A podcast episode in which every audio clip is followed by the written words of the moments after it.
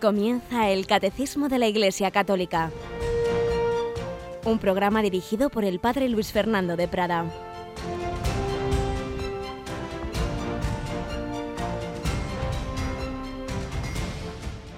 Alabado sean Jesús, María y José. Muy buenos días, querida familia de Radio María. Aquí estamos un día más, terminando el tiempo litúrgico de Navidad. Seguimos en él. Nos extrañe ya lo decimos varias veces, que así como en Radio María no poníamos villancicos antes del 25 de diciembre, sin embargo podéis seguir oyendo música navideña hasta este domingo porque el tiempo litúrgico de Navidad no termina el Día de Reyes, termina en el bautismo del Señor. Seguimos contemplando y aprovechando para nuestra fe esas escenas. Vamos hoy a nuestro primer comentario y en vez de traer una historia reciente, vamos a recordar esa bella historia que no es ninguna fábula de esos misteriosos personajes de Oriente que iban camino de Belén, que siguieron la estrella. Y tenemos con nosotros a Yolanda Gómez. Buenos días, Yoli. Muy buenos días, padre. Estamos, por otro lado, también en nuestro penúltimo día de campaña de Navidad. Hoy tenemos un par de horitas, ¿verdad? Y mañana terminamos ya. Sí, se nos hace corto. bueno, alguno dirá, por fin, por fin. Eso también, pero, pero es verdad y creo que así lo han también reconocido muchos oyentes, por un lado que es necesario, que, que, todos tenemos que recordarnos que aquí Radio María lo hacemos entre todos y por otro lado que también nos ha sido de provecho pues muchas reflexiones, canciones, eh, fragmentos de películas, textos que hemos leído del Papa, etcétera, pues que a todos nos ayudan a vivir estos tiempos. Pues es lo que también queremos hacer hoy, lo que vamos, como os decía hoy, a recordar esa escena de los magos en relación con lo que estamos viendo, la divina providencia que conduce nuestra vida también en las circunstancias difíciles, también en ese misterio del mal, en ese misterio del sufrimiento. Eh, estamos ya varios días con ese tema, seguiremos todavía un poco más porque es uno de los puntos clave de nuestra vida, es uno de los puntos claves de nuestra fe. Pues pedimos al Señor, a la Virgen, a San José, que nos aumenten la fe y que no perdamos nunca la confianza en medio de las dificultades, como no la perdieron esos misteriosos magos de Oriente.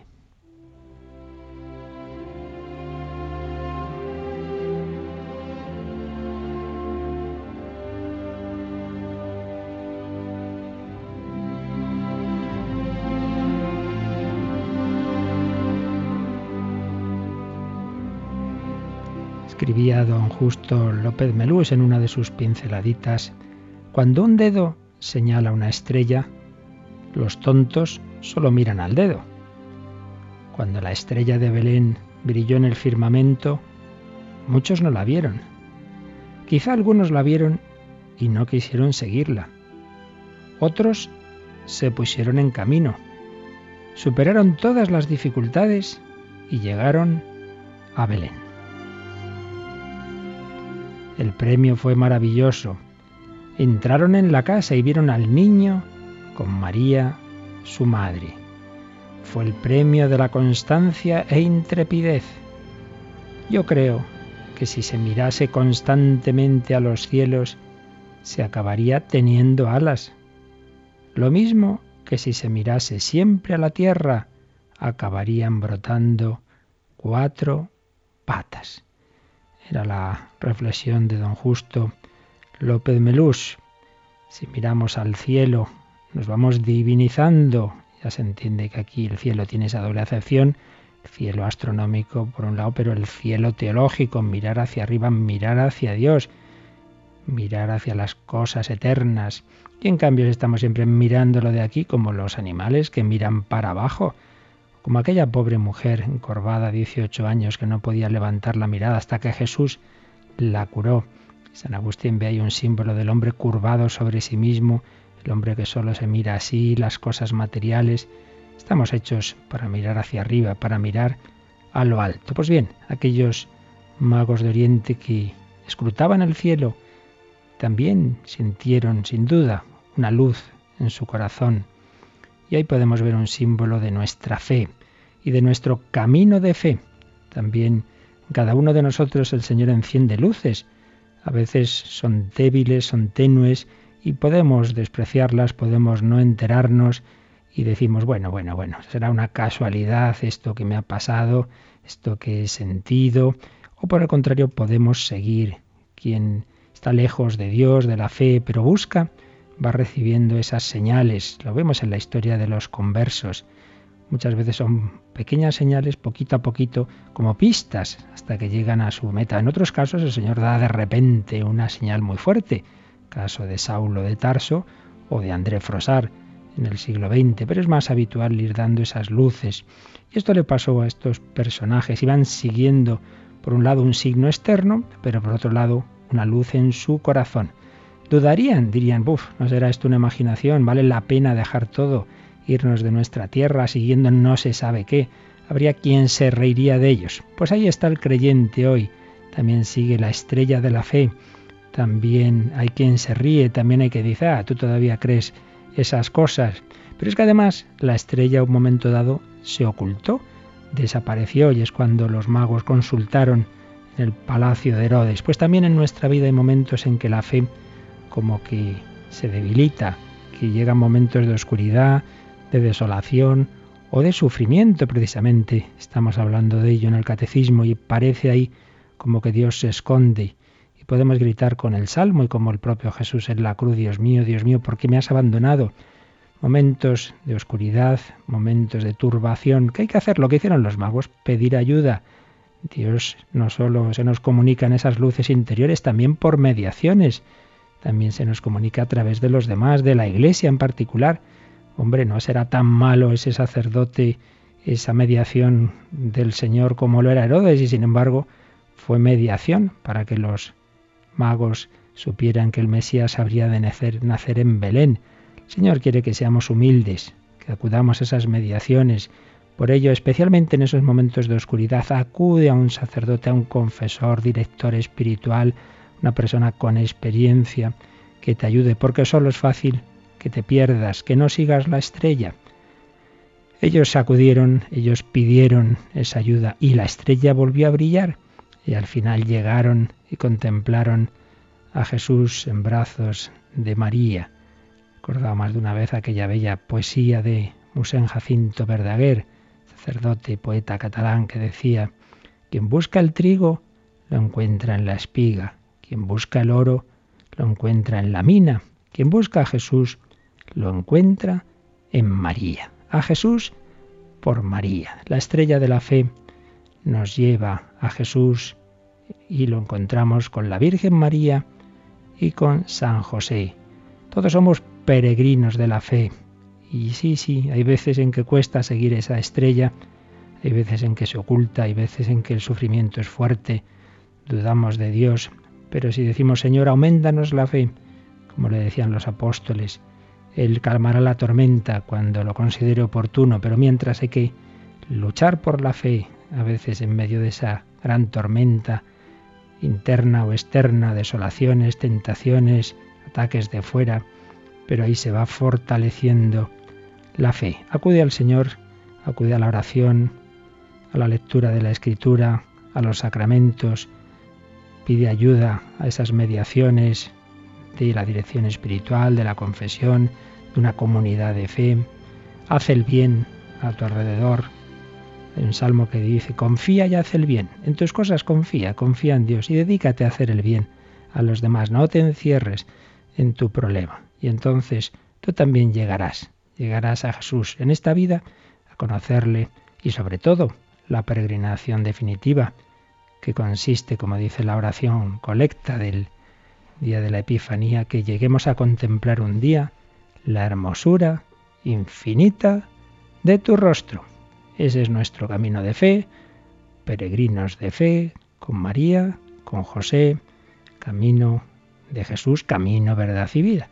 Pues así lo pedimos al Señor en este día y toda nuestra vida, que cada vez, cada año de nuestra vida, sea un paso más en nuestra peregrinación hacia el rostro, hacia contemplar el rostro de Cristo, del Padre y del Espíritu Santo.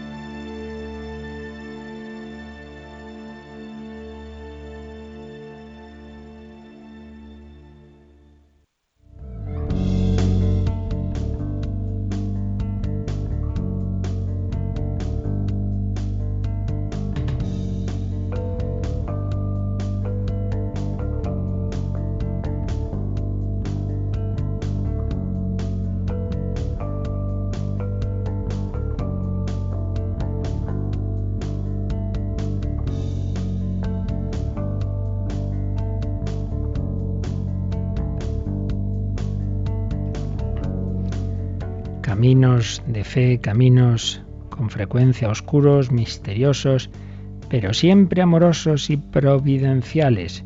Es lo que hemos estado viendo en diversas catequesis, comentando estos números del catecismo sobre la providencia, la divina providencia, la providencia con la cual Dios sigue guiando el mundo, la providencia y las causas segundas. Dios actúa también con nuestra colaboración, la providencia y el escándalo del mal, que es donde estamos todos estos últimos días. Y nos quedaba el último número de este apartado de la providencia y el escándalo del mal, cuando nos parece tantas veces que esto no tiene sentido, que no hay tal providencia, que, que las cosas son absurdas, que, que siempre triunfa el mal, muchas veces nos desconcertamos, pues nos viene muy bien leer lo que nos dice este último número, el número 314. Vamos con él, Yolanda. Creemos firmemente que Dios es el Señor del mundo y de la historia, pero los caminos de su providencia nos son con frecuencia desconocidos. Solo al final, cuando tenga fin nuestro conocimiento parcial, cuando veamos a Dios cara a cara, nos serán plenamente conocidos los caminos por los cuales, incluso a través de los dramas del mal y del pecado, Dios habrá conducido su creación hasta el reposo de ese sábado definitivo, en vista del cual creó el cielo y la tierra. Un número muy bello, muy bello y muy profundo, que nos reafirma en esa fe. Creemos firmemente que Dios es el Señor del mundo y de la historia porque es verdad que cuando vemos muchas cosas que ocurren nos parece como que Dios sí nos habrá creado, pero como que se ha quedado muy lejos y deja que aquí hagamos barbaridades, como que Él no gobierna el mundo. Nos puede parecer, pues no es verdad.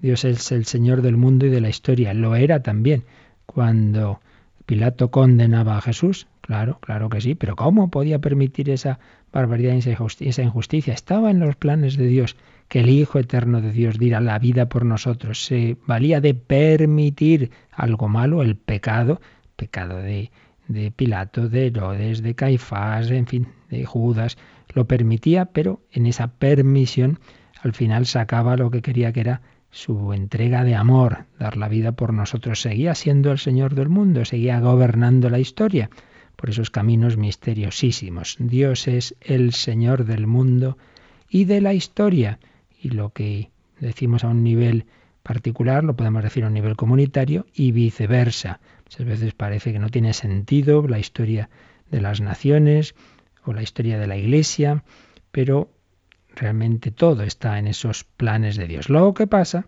es que nos dice este número, los caminos de su providencia no son con frecuencia, yo diría que prácticamente siempre, desconocidos. Y solo al final, cuando tenga fin nuestro conocimiento parcial, cuando veamos a Dios cara a cara, nos serán plenamente conocidos esos caminos.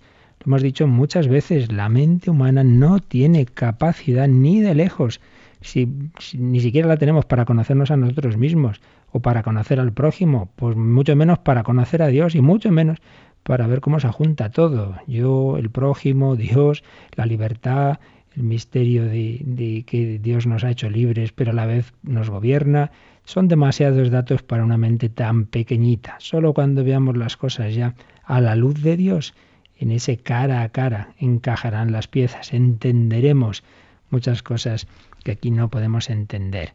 Por eso lo hemos repetido y lo volvemos a decir hoy.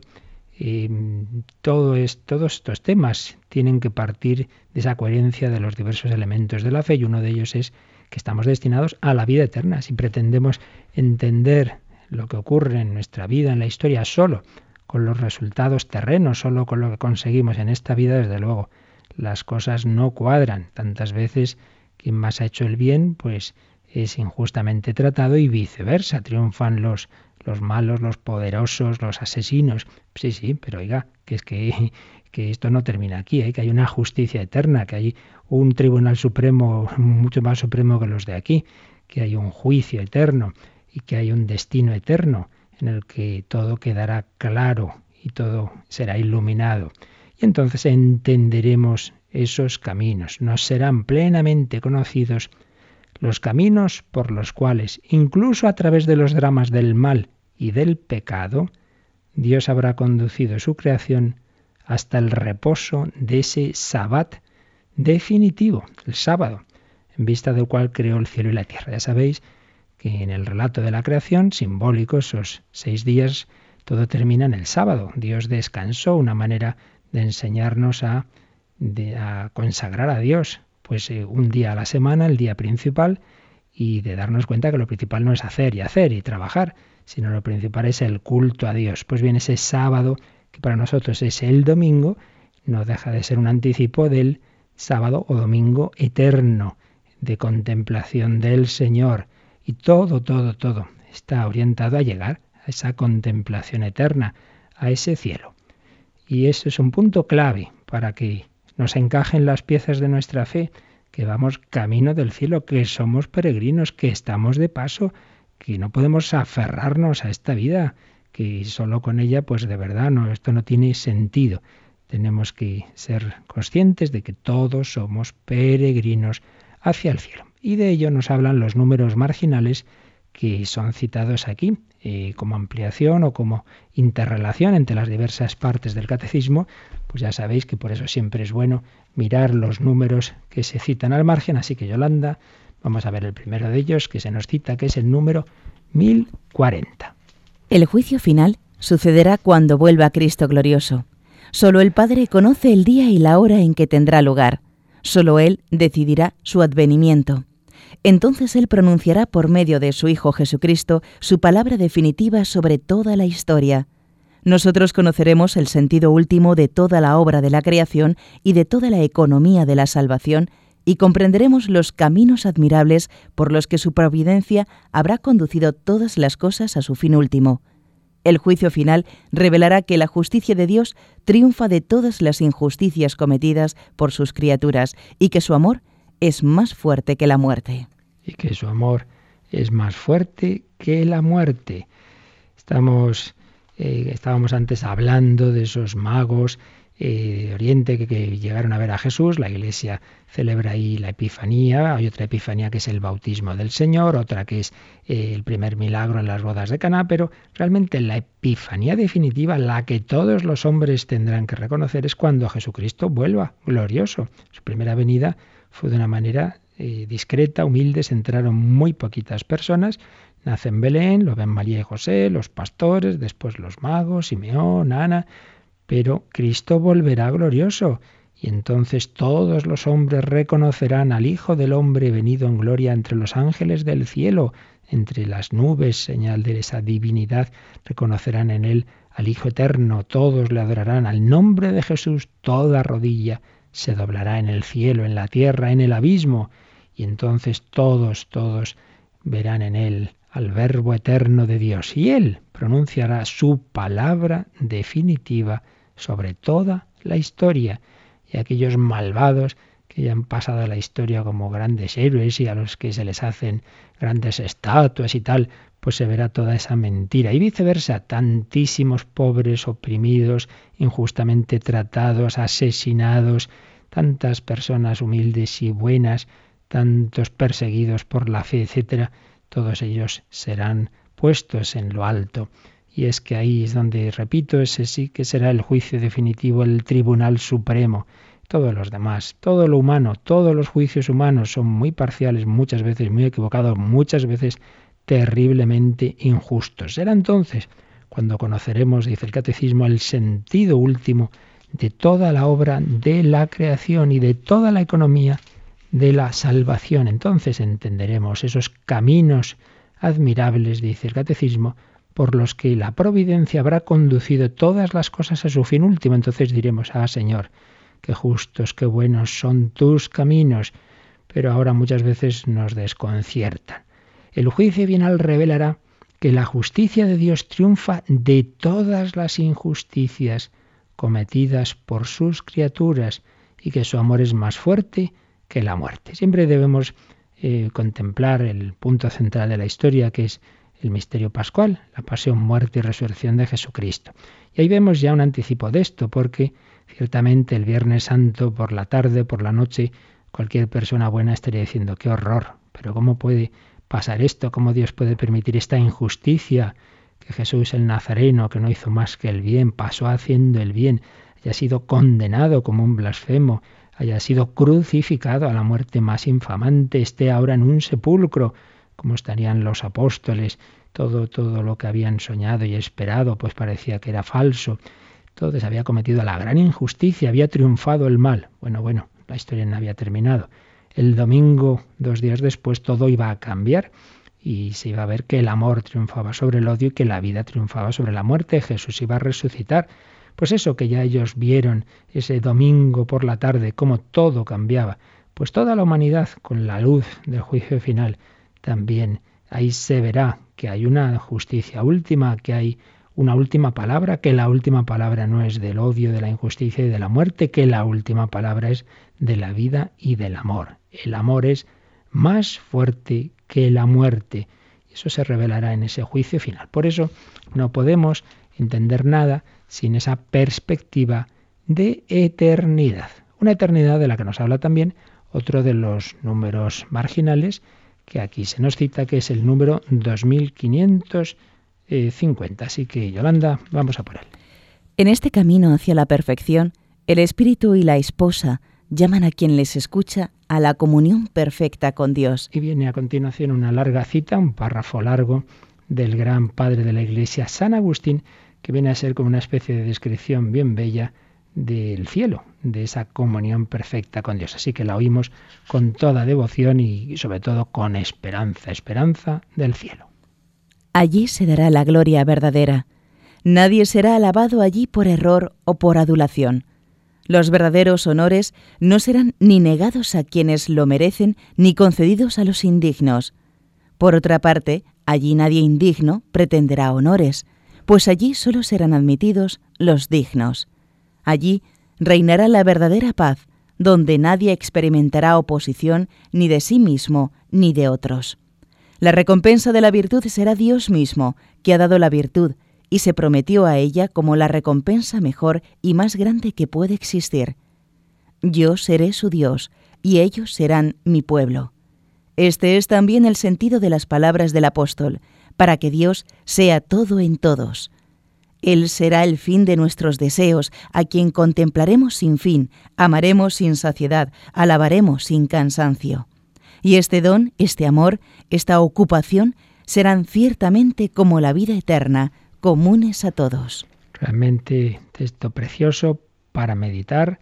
Sugiero que lo hagáis tranquilamente en casa, número 2550 del Catecismo, y para desear esa vida eterna, que parece que, hacemos todo lo posible por no llegar a ella. Ven Señor Jesús, decimos en la misa, y, luego no, no queremos que venga, y no, no, que más vale en la propia casa que, que la del Padre, ¿verdad? Entonces nadie quiere morirse, pero hombre, si, si es lo, lo mejor, ese, esa gloria verdadera, esa verdadera paz, donde ya no habrá oposición de unos con otros y donde la recompensa será Dios mismo. Yo seré su Dios, para que Dios lo sea todo en todos, es el cielo, estar invadido por el amor de Dios, por la verdad, por la belleza, por el gozo, por la alegría sin fin. Será la felicidad plena, insaciable, es decir, que siempre, siempre algo más, algo nuevo, no nadie piensa que se va a aburrir en el cielo, no, no, no, no. Él será el fin de nuestros deseos, esos deseos que desde pequeñitos tenemos ya inconscientemente el bebé y luego a lo largo de la vida, deseo de amor, de ser amado, deseo de felicidad, deseos de tantas realidades que el alma humana busca y que cuando cree que la tiene, pues se encuentra que las cosas se le quedan cortas y que llega tantas veces la decepción y personas que fallan. Allí será ya ese encontrar lo que nos va a saciar para siempre. El fin de nuestros deseos, a quien contemplaremos sin fin, amaremos sin saciedad, alabaremos sin cansancio. Por ello se entiende cuando los santos han intuido, han experimentado, Dios les ha dado una lucecita de lo que es el cielo, que puedan decir lo que decía San Pablo, cualquier sufrimiento, cualquier circunstancia de esta vida, vale la pena comparado con ese caudal de gloria que nos espera. Si uno piensa que luego no hay nada, pues claro, pues no se entiende lo, lo, lo que aquí se pueda pasar. Pero en relación con ese destino eterno, todo vale la pena. Pues vamos a darle gracias al Señor, vamos a pedir de nuevo que aumente nuestra fe, nuestra esperanza, que nunca dudemos del Señor, vamos a pedir esa confianza, confianza en el Señor, particularmente en los momentos oscuros, no dudemos de que todo está conducido por una providencia que quiere llevarnos a ese destino eterno, a esa felicidad eterna con el Señor.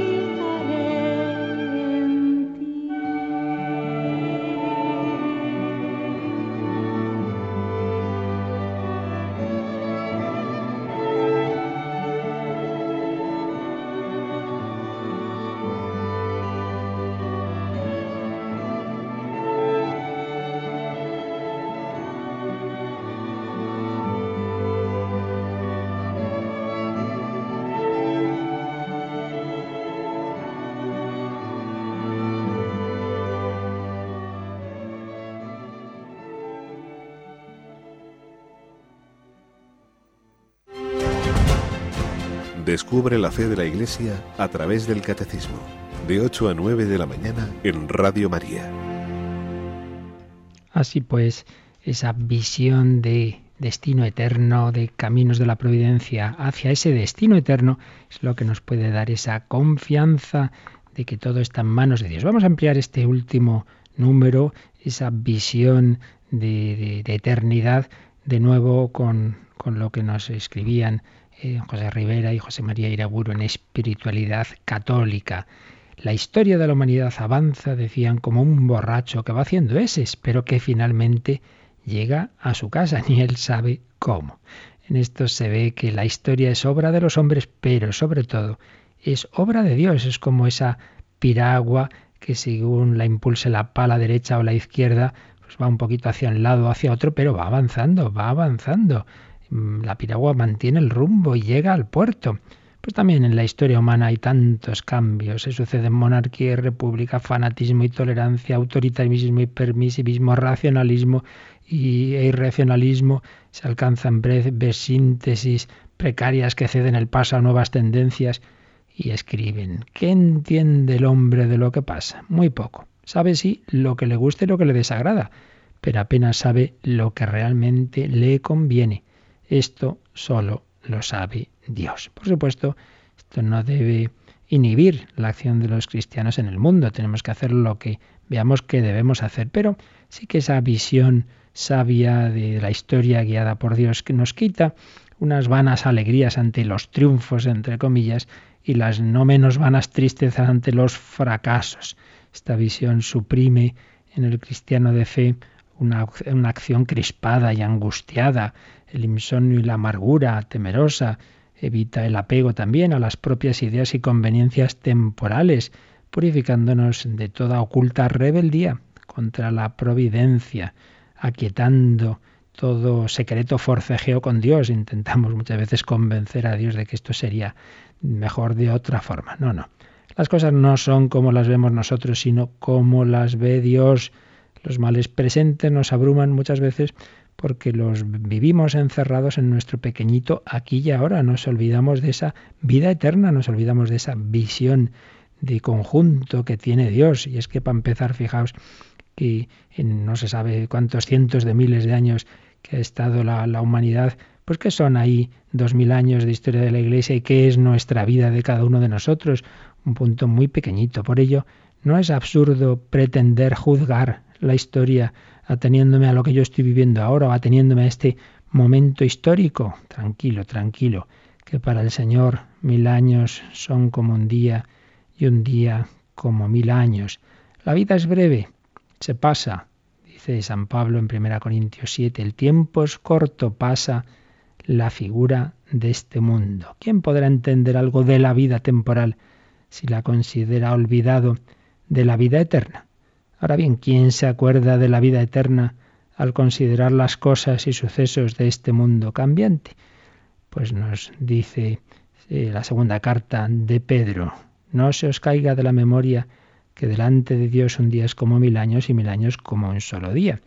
Y San Pablo nos dirá en 2 Corintios 4, 16 y siguientes, por eso no desfallecemos, sino que mientras nuestro hombre interior perdón, exterior se corrompe, nuestro hombre interior se renueva de día en día. Mientras nuestro hombre exterior, nuestro cuerpo se corrompe, nuestro hombre interior se renueva de día en día, pues por la momentánea y ligera tribulación, Dios nos prepara un caudal eterno de gloria incalculable. Es lo que decíamos antes? Por la momentánea y ligera tribulación estamos pasando ahora eh, a través de ese mal rato, Dios nos está preparando un caudal eterno de gloria incalculable. Y nosotros, dice San Pablo, no ponemos nuestros ojos en las cosas visibles, en lo que se ve, sino en las invisibles, pues las visibles son temporales, las invisibles son eternas. Nos falla, nos falla esta visión de, fe, de esperanza, de eternidad. Vivimos inmersos en, en nuestro día a día y en nuestro mundo de hoy, entonces todo esto de la eternidad, pues nos suena a cuento chino, claro. Pues esa no puede ser de ninguna manera la visión cristiana. Los cristianos que, que se agobian tanto, que nos agobiamos tantas veces por los males presentes, pues muchas veces lo que nos pasa es eso, que nos olvidamos de la vida eterna. Y nos olvidamos también de que la historia humana se va a consumar con la victoria final absoluta de Jesucristo, Rey del universo. Esto también nos falla.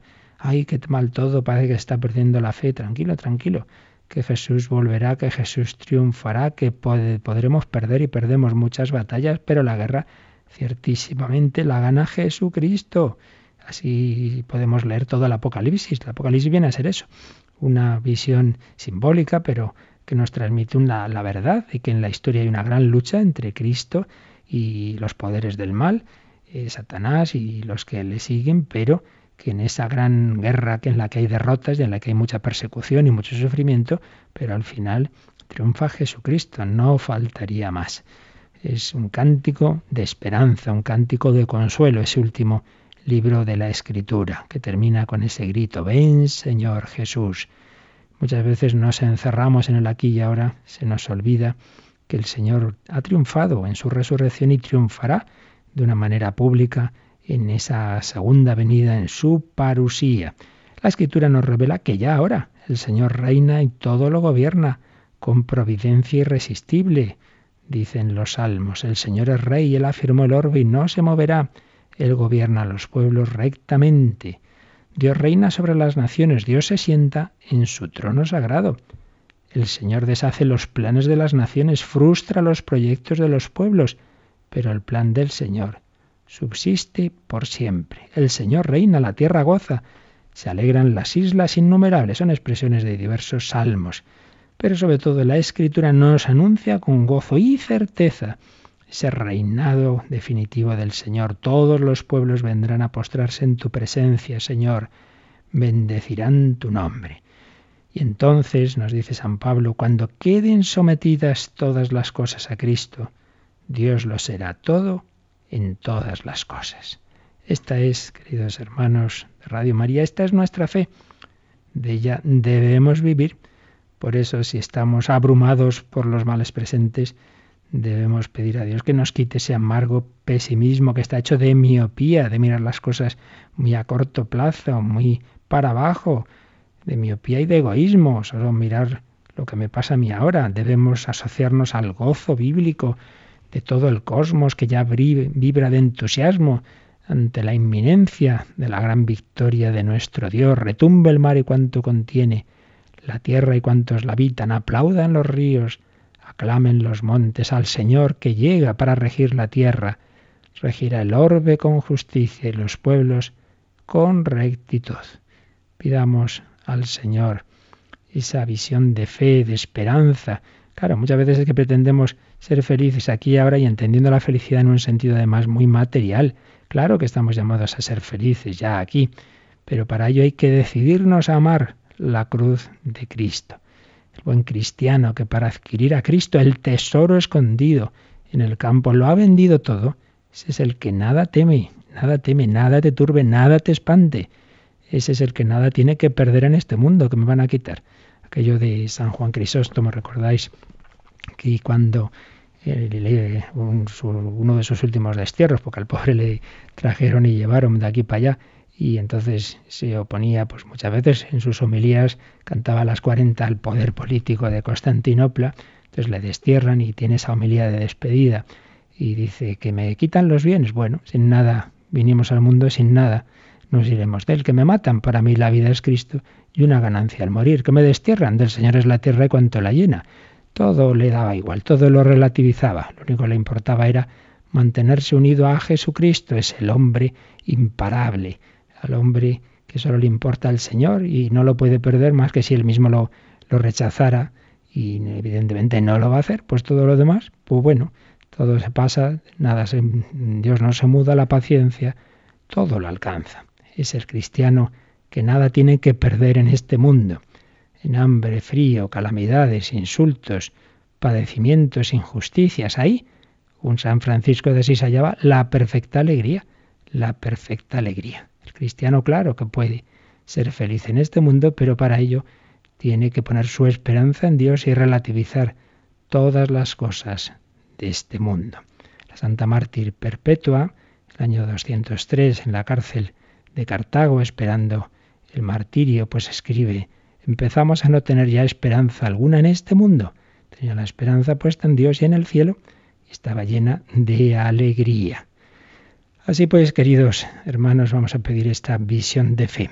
Terminan este capitulito eh, Rivera diciendo, sí, en la cruz está la perfecta alegría, pues así lo revela la palabra de Dios. Pero cuando el cristiano se olvida de la palabra divina y se alimenta de palabras humanas, entonces se hunde en la tristeza y se amarga con los males del mundo. Esto le sucede por tonto. Tendría que mirar más las cosas invisibles que son eternas y no tanto las visibles que son pasajeras. Ahora abra el creyente los ojos de la fe y contemple a la luz de Dios cuanto es ¿Y cuánto sucede? ¿Cuántas maravillas has hecho, Señor Dios mío?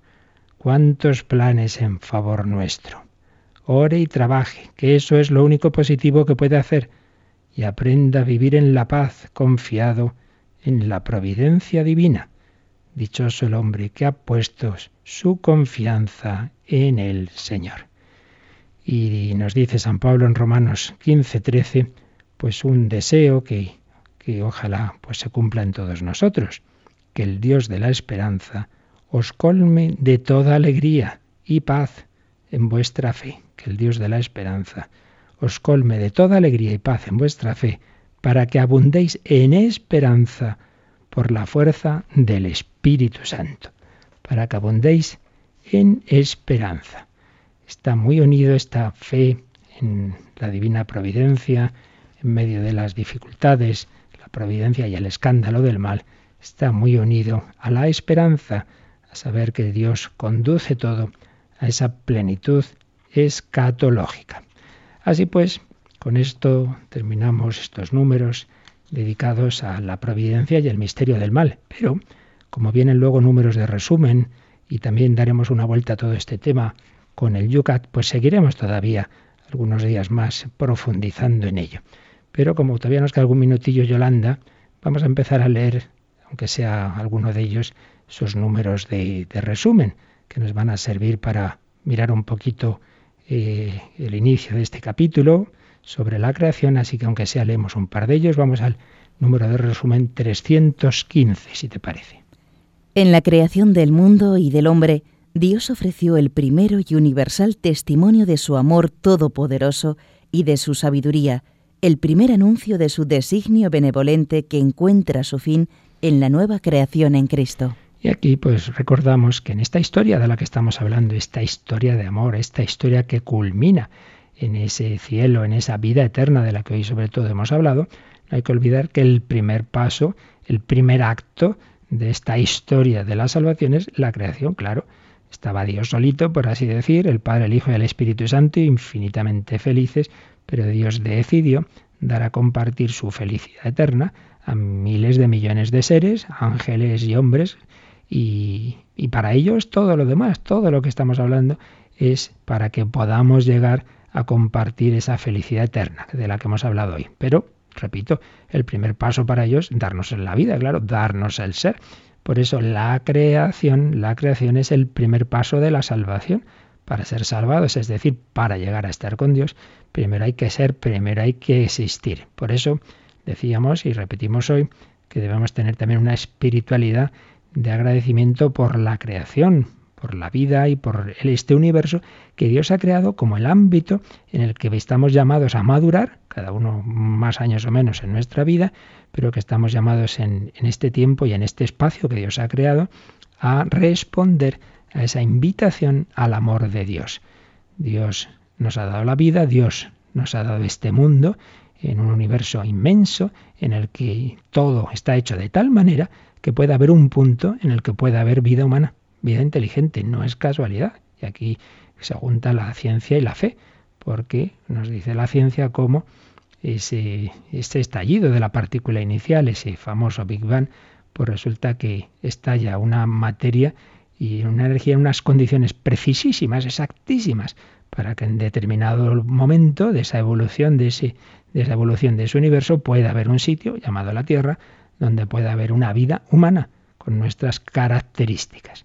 Dios nos ha creado para destinarnos a la contemplación de su ser, pero para ello en primer lugar nos da la vida, la vida terrena, la vida humana y en ese ámbito que es este universo y que es nuestra tierra. Dios nos ha creado.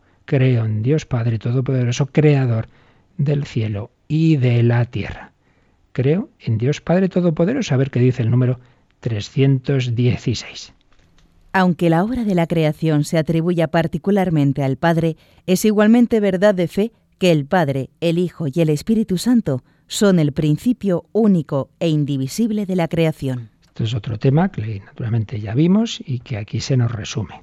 A saber, todas las obras de Dios, fuera de lo que es la relación entre las tres personas divinas, que eso no son obras, sino ese misterio íntimo de la Trinidad, todo lo que Dios hace, digamos, hacia afuera, lo hacen las tres personas unidas, ¿no? No es que el Padre haga una cosa, el Hijo otra, no, no. Son un único Dios, pues entonces eh, lo hacen unidos. Por tanto, ¿quién ha hecho la creación? Pues las tres personas, el Padre, el Hijo y el Espíritu Santo, unidos.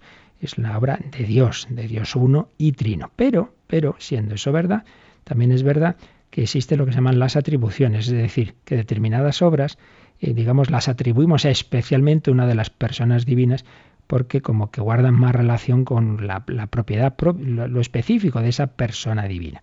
Entonces es así que dentro de la Trinidad la persona que no procede de ninguna otra es el Padre. El Padre es principio sin principio, mientras que el Hijo procede del Padre y el Espíritu Santo procede del Padre y del Hijo.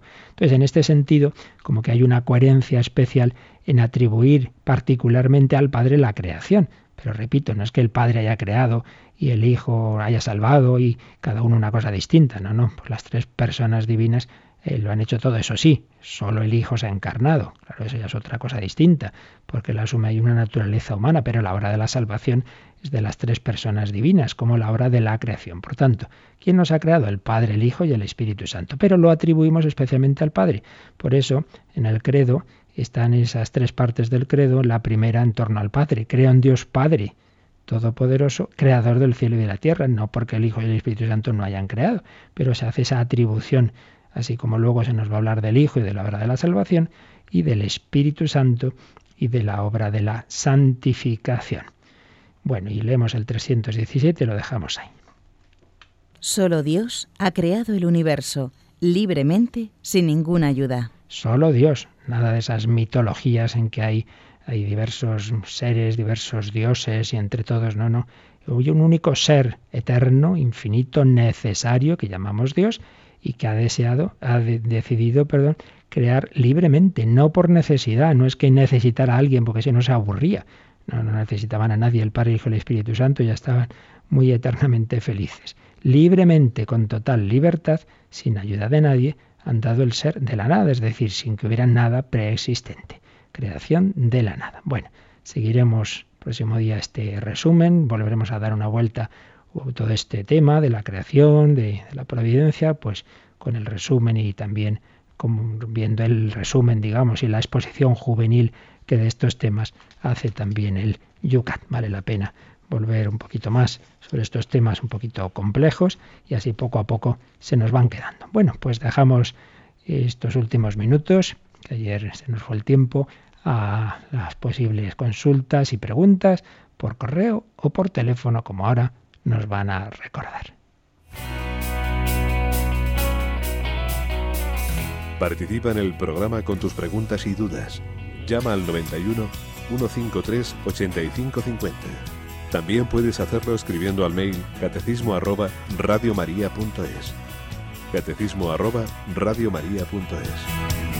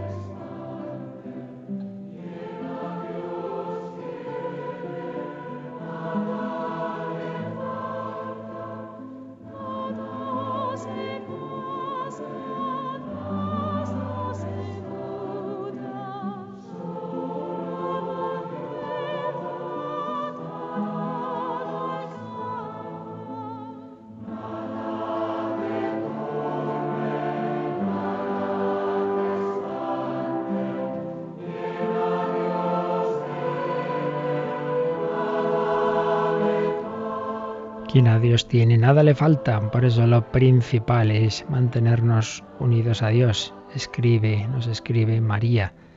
Padre, qué difícil es mantener la fe. creo que también hay que cuidarla mucho. Gracias por Radio María. Pues sí, María hay que cuidarla, es un don que Dios nos ha dado. No lo vamos a perder así como se pierde una monedita, eh, tranquila. Pero es verdad que hay que cuidarla, que tenemos muchos factores en contra, que hay muchos elementos hoy día que van contra la fe, que la quieren robar, que la quieren dañar. Por eso hay que cuidarla, hay que alimentarla con los sacramentos, con la oración, con la formación, cuando uno tiene dudas preguntando, con una comunidad en la que unos nos ayudamos a otros. Radio María es un instrumento, sin ninguna duda, para ese cuidado de la fe, para ayudarnos, lo está, está demostrando constantemente tantos y tantos testimonios. Yolanda, ¿tenemos alguna pregunta por teléfono? Sí, nos ha llamado María de Córdoba y hace dos preguntas. Una, ¿qué hay que hacer para estar en gracia? Y la otra es, ¿qué diferencia hay entre pecado mortal y venial? Y si puede poner un ejemplo. Bueno, la primera que hay que hacer para estar en gracia, pues eso, hacer la voluntad de Dios, vivir en su amistad, estar en gracia y estar en la amistad de Dios. ¿Cómo? Pues haciendo su voluntad. ¿Y cómo es, digamos, de dónde viene la fuerza para ello? Pues precisamente de los caminos por donde Dios nos da esa gracia, es decir, su misma fuerza y presencia. ¿Cuáles son? Ante todo los sacramentos. Por ello lo principal para estar en gracia es la, confesión y la comunión frecuente, la oración, dicho los santos, como por ejemplo San Alfonso María de Ligorio, el que ora se salva, el que no ora se condena, porque necesitamos la gracia y la gracia se pide, es eso, gracia, regalo, pedid y se os dará. Por tanto, oración. Lo segundo, eso lo veremos claro, si cuando lleguemos y llegamos a la moral, ¿verdad? Diferencia entre pecado mortal y venial, no puedo explicarlo en medio minuto, pero, pero bueno, puedo poner un ejemplo sencillo, hombre, ya se entiende, es lo mismo que una amistad, si hemos dicho que la gracia es estar en amistad con Dios, tú puedes ser amigo de una persona y tener un pequeño roce, pequeño roce, una pequeña cosita, bueno, eso sería como el pecado venial. O puedes tener un disgusto gordísimo, hacer una muy gorda y se rompe la amistad. Eso es el pecado mortal. Entonces, ejemplo, pues del quinto mandamiento, por ejemplo, pues hombre, un pecado venial podría ser un insulto, una cosa, pues eso, un poquito ofensiva, pero vamos, que tampoco es que sea inmortal, pues puede ser el odio, puede ser desear matar a otro, puede ser matarlo, claro, claro. O lo mismo con la palabra, pues bueno, una cosa es una, pequeña crítica y otra cosa es una calumnia a uno que le, le hundes y la gente se cree que es un adúltero, un ladrón y era falso y tú lo sabías y le has hundido. Hombre, o sea, pecado venial es un pequeño daño a ti, a una persona y a esa amistad. Pecado mortal es un daño grave, un daño serio y un daño, por tanto, que te separa de Dios. Pero en fin, ya digo que más detalles, claro, ya es toda, toda la moral, pero bueno, supongo que con esto sería suficiente. ¿Alguna pregunta más? Rosa de Madrid eh, pregunta, Dios hizo el universo, pero ¿y a Dios? No, eso ya lo, lo decía cuando hablamos de la creación Sí, sí puede, Rosa, que vuelva a oírse aquellos programas. Precisamente Dios es el ser que es, que es, el que es eternamente, por tanto nadie le hace, no, no puede ser, porque es el que es. Si es que, claro, nos cuesta entenderlo porque todos los seres de este mundo son contingentes, es decir, son y podrían no ser, y por tanto han sido hechos por otro. Pero claro, es que existe un ser necesario, un ser eterno, que precisamente por eso no es hecho por nadie. Dios no lo ha hecho a nadie porque es, es el que es, es el que es necesario. Si no hubiera un ser eterno y necesario, no habría nada porque claro, todo ser contingente ha sido hecho por otro, entonces y este por otro, y este por otro, bueno, entonces habría que llegar a uno que no ha sido hecho por nadie, claro, ese es el ser necesario. Es, una pregunta típica que sale con frecuencia, hay que pensar un poquito que existe ese ser eterno y necesario que no ha sido hecho por nadie. Pero ya digo que si se busca aquellos catecismos, aquellas catequesis en que hablamos de esto ahí, lo detallamos un poquito más, pero en síntesis es esto. Teníamos también una, una, pregunta, no tiene nada que ver con el tema, pero bueno, como queda algún minuto, respondemos. Nos pregunta Gonzalo desde Bilbao, ¿por qué el 25 de diciembre y el 1 de enero, en el rosario que rezamos en Radio María, pusimos, rezamos los misterios eh, gozosos y no los luminosos, porque era jueves? Bueno, vamos a ver. Eh, ya sabéis que el, rosario no es una oración litúrgica, hay unas orientaciones de cómo hacerlo, pero no está regulado como si lo está la liturgia. Entonces, en cualquier día tú puedes rezar cualquier parte del rosario. Las cuatro partes del rosario, dos, tres, una, las que tú quieras. Aunque se pone como orientación, pues eso, determinados días, y es verdad que en la última ordenación que puso Juan Pablo II, los jueves es luminosos. Ahora bien, la liturgia está por encima de la oración no litúrgica. Entonces, nos parecía, esto es discutible, estos temas no son más de fe, ¿verdad? Pero parecía en Radio María que en un día en que es solemnidad concretamente 25 de diciembre, la solemnidad de la Natividad, y el 1 de enero, pues también la octava de Navidad y Santa María Madre de Dios. ¿En qué solemnidad de unos misterios que se rezan en el rosario es más coherente que recemos los misterios de esa solemnidad que no otros. Me parece un poco absurdo que el día 25 de diciembre, que estamos celebrando en la liturgia la Navidad del Señor, en vez de contemplar la Navidad del Señor en los misterios gozosos, contemplemos otros misterios distintos. Así como si, eh, por lo mismo, si el 15 de agosto, 15 de agosto, la Asunción de María resulta que cae en viernes, pues hombre, mejor es que recen los misterios gloriosos, que es lo que la liturgia está celebrando, que no que recen los dolorosos. Va un poco por ahí la cosa. Dentro repito que esto, como no es un tema litúrgico, no hay, un, no hay una orden, hay que hacer esto así, sino que es una orientación, pero dado que en cualquier día se pueden rezar cualquiera de las cuatro partes del rosario,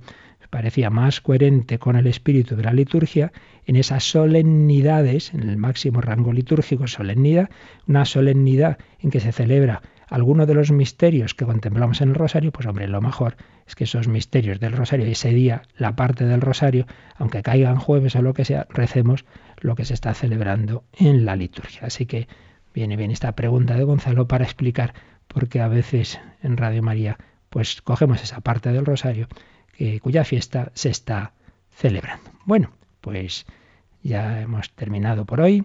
Seguiremos la próxima semana, pero recuerdo que nos queda hoy y mañana nada más. Hoy y mañana de días de campaña de Navidad. Hoy a las doce y media, programa especial que iremos recopilando temas de reflexión que hemos tratado estos días y en las que esperamos vuestros últimos donativos de la campaña. No hace falta esperar a las doce y media, desde las nueve ya tenemos voluntarios al 902, 500, 518. En diciembre ha habido una gran respuesta, en enero poquito menos, algunos han dormido, por eso último esfuerzo, último empujón de estos días de campaña para que este año 2015, con quizá tus primeros donativos del año, podamos afrontar este año 2015, podamos seguir adelante, podamos seguir extendiendo Radio María. También mañana a las 8, en vez del, del catecismo de de Miguel Ángel Moral sobre la oración tendremos un programa especial. Pues os espero a las 12 en el Ángelus, a las 12 y media en el programa especial. Pero recuerdo, desde ahora mismo podéis llamar al 902-500-518. Terminamos con la bendición. La bendición de Dios Todopoderoso, Padre, Hijo y Espíritu Santo, descienda sobre vosotros. Que paséis un feliz día en el Señor.